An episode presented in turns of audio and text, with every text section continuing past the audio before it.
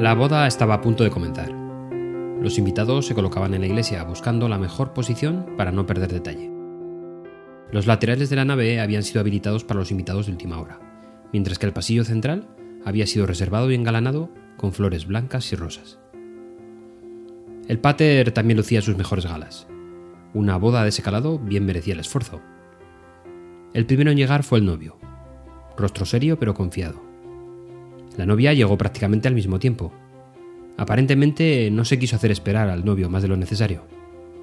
Y la ceremonia comenzó. El sacerdote recordó la importancia del acto que les traía allí. Recordó los votos a los cuales cada uno de los casaderos debía obediencia. Y procedió a terminar la misa mayor. Fue en ese momento cuando el novio se levantó, dispuso su sable de honor tras su espalda, avanzó hacia el altar, subió los dos escalones que lo separaban del cura oficiante y ambos se besaron delante de todos los asistentes, que ejercían de testigos en la ceremonia.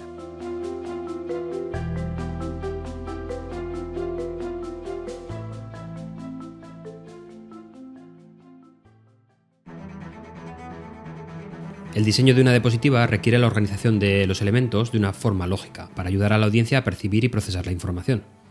La disposición de las diapositivas tiene que ver con el control del flujo de la información, el énfasis en lo más importante y el establecimiento de las relaciones entre los distintos elementos visuales. Cada vez que pasas a una nueva diapositiva en tu presentación, tu audiencia comienza inmediatamente a escanear la diapositiva nueva en busca de información. El público tiene una tendencia natural a leer una diapositiva como lo haría un libro. En las culturas occidentales, por ejemplo, empezamos mirando desde la parte superior izquierda hasta la superior derecha, y terminamos mirando desde la parte inferior izquierda hasta la inferior derecha. Por tanto, para proporcionar al público un flujo de información intuitivo, intentaremos diseñar el contenido teniendo en cuenta este paradigma.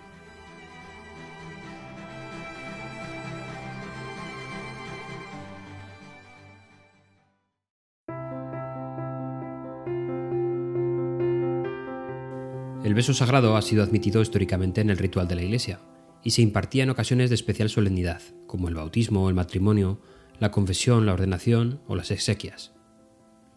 En una boda la ceremonia era la siguiente. Al terminar la misa mayor y después de cantar el Agnus Dei, el novio subía al altar y recibía el beso de la paz del sacerdote. Después volvía con su esposa y le daba el beso de paz del sacerdote al pie del crucifijo. Todavía se conservan reminiscencias de ese rito en varias iglesias de Inglaterra. El beso sagrado desempeñaba un papel importante incluso en la misa. En la iglesia griega se impartía antes y en la católica romana después de la consagración de los elementos. El sacerdote besaba al penitente y a través de este beso le daba la paz. Este era el verdadero beso de la paz, osculum pacis. Pero existen otros ejemplos. En un antiguo romance que relata cómo Fernando apodó caballero al Cid, dice al final, le abrochó una espada en la cintura y le dio paz, es decir, un beso en la boca. El beso de la paz estuvo en boga en Francia hasta el siglo XIII. Lo encontramos en la historia de un incidente muy desagradable al que se vio expuesta la reina Margarita, esposa de San Luis. Un día, cuando estaba en la iglesia y se le iba a dar el beso de la paz, vio a su lado a una mujer vestida de forma espléndida, y pensando que era una dama de rango, le dio el beso de la paz. Sin embargo, resultó que la reina se había equivocado. Había besado a una de las cortesanas comunes, que siempre pululaban por la corte. Entonces se quejó al rey, y la consecuencia fue que se redactaron ciertas ordenanzas con respecto a la vestimenta de las mujeres de esa clase, con el fin de hacer imposible en lo sucesivo toda confusión con las mujeres respetables.